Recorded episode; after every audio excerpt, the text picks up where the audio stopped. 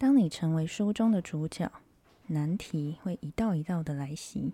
身历其境时，小心你所做的每一项决定都将成为你的命运。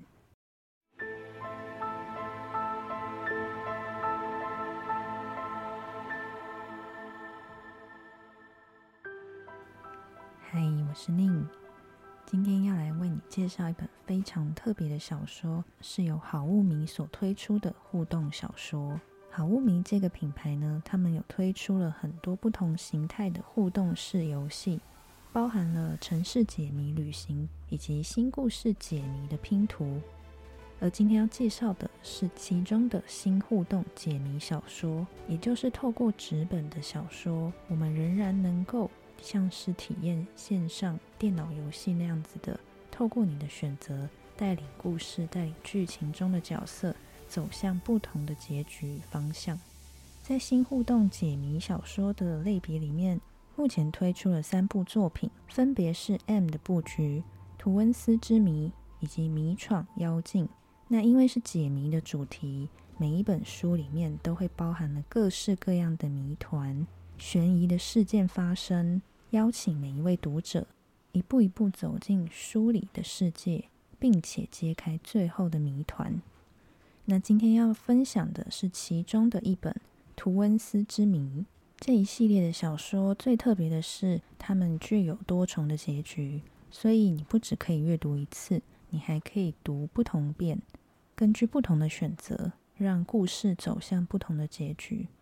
那今天就带大家来走进图恩斯之谜。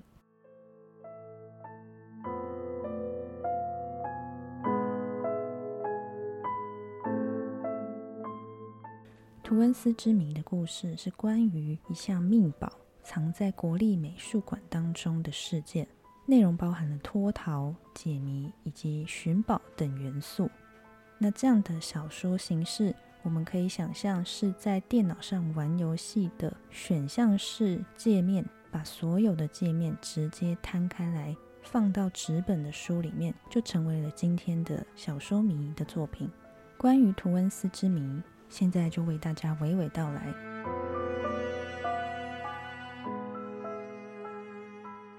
图恩斯是一名天才型的艺术家，年少时是著名的风流才子。留学时与妻子薛维在意大利的艺术学院中一见钟情，归国后便闪电结婚，郎才女貌一时成为佳话。然而婚后，图温斯并没有定下心来，反而频繁地爆出婚外情，成为时人茶余饭后的话题。而深爱他的妻子薛维则不断地选择原谅。油画作品《心碎的女子》被公认为图温斯的最高杰作。也是他退出画坛前的最后一幅作品，而这也是这幅画背后的悲伤的爱情故事。当我们翻开故事，除了书本，另外还包含了一些小道具，像是可以随着剧情推展使用的书签、道具卡，以及如果真的卡关的时候，有一张解答之书。那在故事中会有许多的角色陆续登场。接下来，我们会以美术馆的保全的视角，一起走进美术馆里解开谜团。则这本书的设计上，不止让我们阅读，在书的开头说明了各式道具附件的使用方式、本书的人物介绍以及解谜的方式。为了增加互动性，其中有一面是整个故事过程我们会获得的道具清单。而这些道具都有各自的编号，并不是每一个一开始就有填入编号，而是需要读者在阅读的时候发现线索，得到了这个编号之后，你要回头来这一个清单页把数字填上去，否则之后你会因为找不到编号，可能无法顺利的进行剧情的推进。那当然，这就是互动的乐趣。接下来就会为大家实际示范到底是怎么回事，而我会直接以故事情境推进的方式，一起来看看整个事件的经过到底发生了什么事吧。本书的章节段落也是全部打散，依照编号随机分布在整本书里，所以随着剧情跟解谜的推展，我们会不断的往前翻、往后翻，跳着阅读。也会反复的确认前面所得到的讯息是不是错误，甚至走着走着，剧情也可能带着我们来到了死路，就像游戏一样会有 game over，重新再来过，那就只能往另外一条方向去实验。听起来是不是很有意思呢？书中将会登场的人物包含美术馆的保全几名，以及美术馆馆长、警察、画家、古董行老板。怪盗集团的女团长，以及传说中的天才画家与他的妻子。那么，就让我们翻开《图温斯之谜》的第一个篇章，实际走进这一趟旅程吧。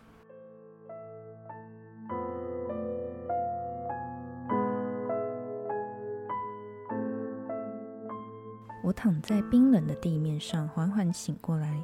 头脑昏昏沉沉，眼前一片漆黑，嘴里还残留着麻药剂的味道。等到意识清楚一点，手脚渐渐可以动作，视线也逐渐适应黑暗的周遭。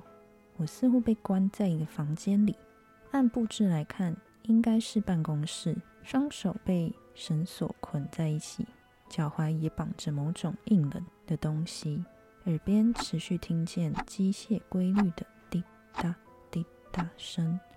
令人心里发毛，我敢打赌，那绝对不是闹钟。手脚都绑得死死的，我只能像一条虫一样扭动、挣扎着摸索一下周遭，发现身边有几样东西。这里有三个选项，可以分别选择调查温热、柔软的东西，以及某个复杂的小装置，还有冰凉的圆柱状金属。温热的是某个昏迷不醒、被五花大绑的人，分不清是谁，但应该还活着。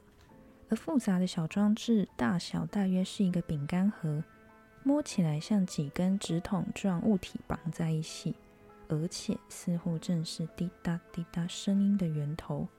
脑海中有一个可怕的念头一闪而过，不晓得你是否也想到了这个东西是什么？冰凉的圆柱状金属是一个上宽下窄、侧边似乎还有一个开关的，是一只手电筒。太好了，终于能够看清楚现在的情况。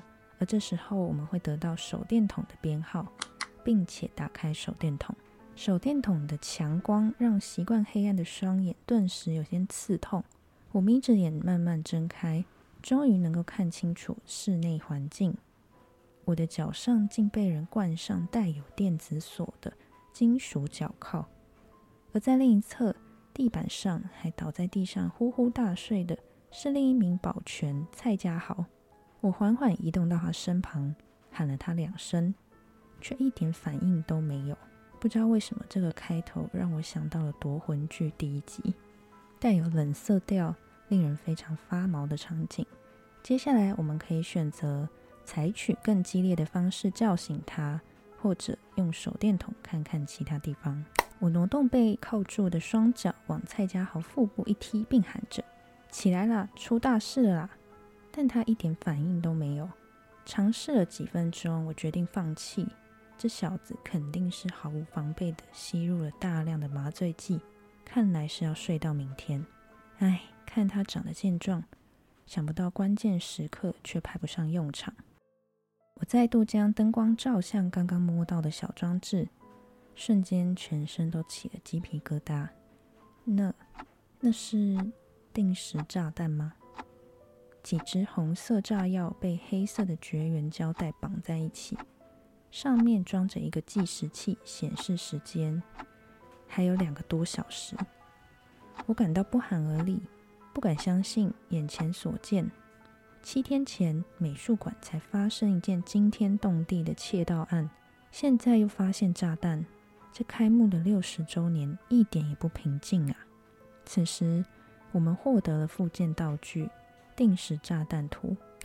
要尝试解开定时炸弹吗？这里有两个选项：一，不是白不是，怀着侥幸的心尝试突破它；二，炸弹太危险。绝不能草率对待，先试试能不能挣脱手脚的束缚。而基本上，如果贸然的解开定时炸弹，剧情也确实会因为炸弹爆炸而 game over。所以让我们选择先试试看能不能挣脱手脚的束缚。与定时炸弹待在同一个空间里令人发毛，还是先逃出去再说。我手里握着手电筒，扭动身体滚到门边，用双手转动门把时，竟然被反锁。门边的墙上有一个电灯开关，好在位置不算太高。我跪坐起来，努力伸长去按，啪的一声，灯亮了起来。环顾一下这个房间，简单的办公桌摆放了一个工具箱、陈旧的书柜、一尊铜制的雅典娜雕像，还有在一旁的定时炸弹，滴答滴答作响的定时炸弹。我在美术馆工作数个月，对这个地方竟然一点印象都没有。按摆设来看，不像经常使用的样子，可能是某个备用办公室。我奋力的靠着办公桌，勉强扭身站起，反手打开桌上的工具箱。然而里面只有几个电阻、螺丝起子，现在似乎派不上用场。到底该如何摆脱手脚上的束缚？于是得到了电阻以及螺丝起子与它们对应的编号。我观察周遭，左边雕像手上的长矛看起来很锋利，后面的办公桌或柜子里应该有美工刀，墙上还挂着几幅陌生的画，是最近新购入的，还是其中暗藏着某种讯息呢？要先查看雅典娜雕像，还是查看墙上的画呢？我看了看墙上画排列的方式，似乎有某一种规律。这究竟是歹徒留下的挑衅，试图传达给同伙的暗语，还是能够帮助我脱逃的线索呢？再仔细看，似乎能找到三个数字，而我脚铐上的锁头。也挂着一个三位数的密码锁，难道真的这么刚好吗？如果你看出画中所藏的数字，那么你就可以解开脚铐的密码。居然真的解开了！我在欣喜之余，忍不住疑惑：这绑匪为何要留下线索给我一线生机？究竟在打什么算盘？双脚重获自由，终于不用再像虫子一样扭动身体。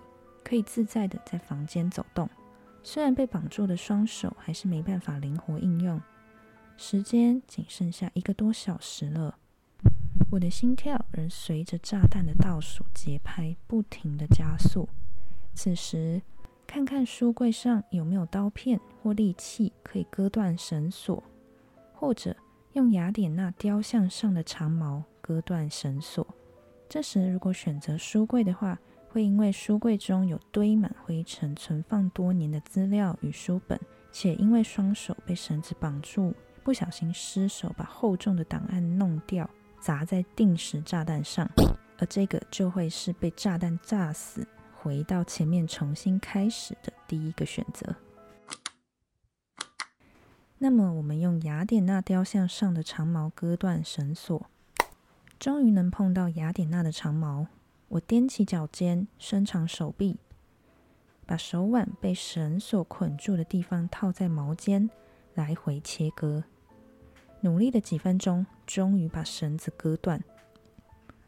我顾不得被勒得红肿的手腕皮肤，简单的活动了一下关节，就跑去门边。我来到门边，仔细看，门把居然里外被刻意的装反。我被从外面反锁在房内，必须要有钥匙才能开门。此时需要去查看办公桌或是书柜中有没有钥匙。办公桌侧边有三个抽屉，我拉开第一个抽屉是空的，第二个被锁住了。嗯，好像只是卡住。看来这桌子有些年代，稍微用点力就拉开了。里面放着一个黑沉沉的东西，拿起来发现是一把铁锤，于是我们得到了铁锤。我接着拉开第三个抽屉，同样是卡住了，拉不开。这时可以选择要猛力一拉，还是别那么粗鲁，再看看四周，找寻别的方法。我深吸一口气，使劲的拉，哐一声巨响，在空荡的办公室回荡许久。顽固的抽屉仍然纹风不动。我摸摸鼻子，默默的将桌子扶正。我突然发现书柜门上印着的字是一个欧洲高级家具品牌。从前这品牌的书柜价值不菲，没想到现在随意搁置在这平常没人使用的办公室里。不过将书柜上的东西都翻过之后，仍然没有什么发现。正要关上书柜门的时候，有一张印着 “secret” 秘密的字样的标签飘了下来。我回头看一下办公桌抽屉，这才发现抽屉外设置了一个三位数字的密码锁。依照刚刚的数字，密码正确。抽屉打开，打开一看，发现里面装着一些文具与日常用品，其中包含了一把钳子，这或许可以拿来剪断炸弹火线。于是把它收进腰包，得到了钳子。抽屉里还摆着一串生锈的钥匙，很可能是拿来开门的。不过以生锈的程度，恐怕有断裂的风险，最好一次就找到对的那一把。我蹲在门前，瞪大眼睛，仔细评估锁孔的形状与深度，一边比对每一把钥匙的齿纹，猜测究竟哪一只才是正确的。钥匙分成 A、B、C，而各自代表着不同的编号，引领着剧情走向不同的章节。到这里似乎都还没有进入到剧情的主线，还在悬疑的开端。选择了其中一把钥匙，我郑重从钥匙串中选出来之后，将它插入锁孔。由于锈痕太多，过程并不是很顺利。好不容易插到底，按耐住紧张的情绪。出力缓缓转动钥匙时，嚓一声，锁打开了。我迅速逃出办公室，砰的一声关上门。正要离开时，突然想到另一个保全蔡家豪还跟炸弹关在一起呢，赶紧回头把他拖了出来。环顾一下四周，终于弄清楚自己的所在位置。这里是一个离主行政区有一点距离，比较靠近图温斯特馆的备用办公室。提到图文斯特馆，就不得不提提这个轰动艺术界的天才画家。图温斯本名图斯，生于民国初年有钱有势的大家族图氏，从小学习四书五经、琴棋书画。二十五岁以前的作品以传统的国画为主，直到出洋留学时，接受西方新思想的熏陶。像是突然打通奇经八脉，归国以后不但艺术造诣突飞猛进，风格大变，完美的融合了印象派的浪漫奔放与国画的含蓄婉约，开启明初中西合璧一派的先河。明初四大画家指的是一九六零年代以前引领风潮的四位名画家，分别是图文斯、三千居士。杜新平与唯一的女性王听雨，其中自然以图文斯的名气最高，随便一幅画都能够炒到八位数的天价。图文斯在艺术领域的成就可谓登峰造极，然而私生活却时常为人诟病。他年少时是著名的风流才子，留学时与妻子薛维在巴黎的艺术学院一见钟情，归国后便闪电结婚。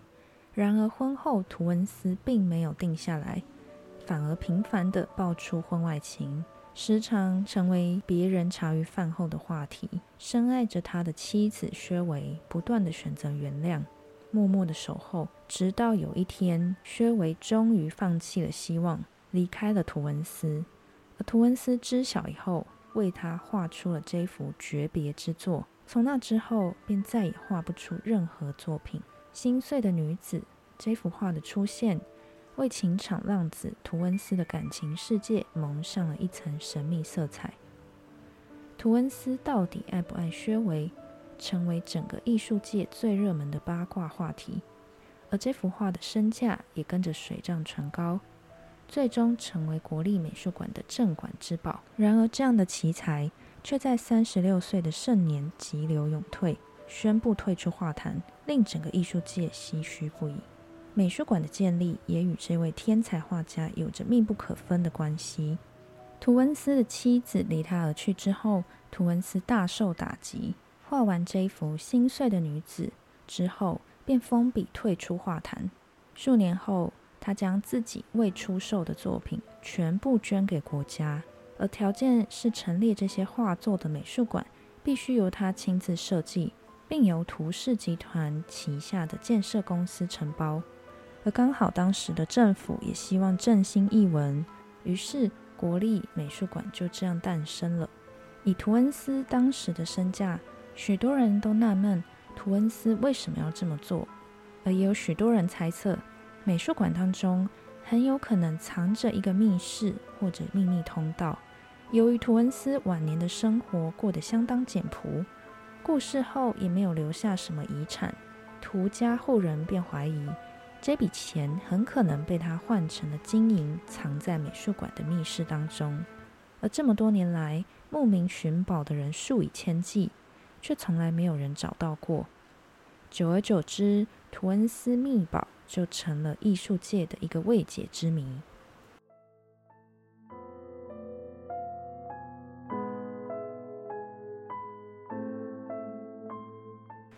那么接下来就留给大家去探索这一本书最后的真相与谜底。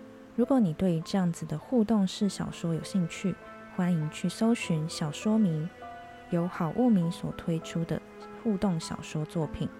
而除了图恩斯之谜之外，也有刚才提到的另外两本著作，并期待他们之后有更多的新作品发表。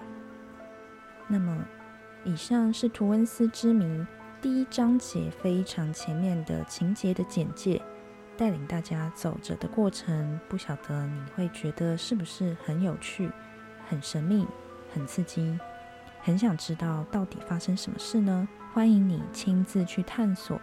在此也要感谢好物迷所分享的这一本《图文斯之名》。随着这一集播出的时候，也会在此为大家提供听书入睡听众的专属折扣码。如果你对这一本作品有兴趣的话，我会把折扣码放在资讯栏，欢迎有兴趣的大家可以再去浏览。也希望大家会喜欢这一本互动式小说。那么我们就下一集再见喽，拜拜。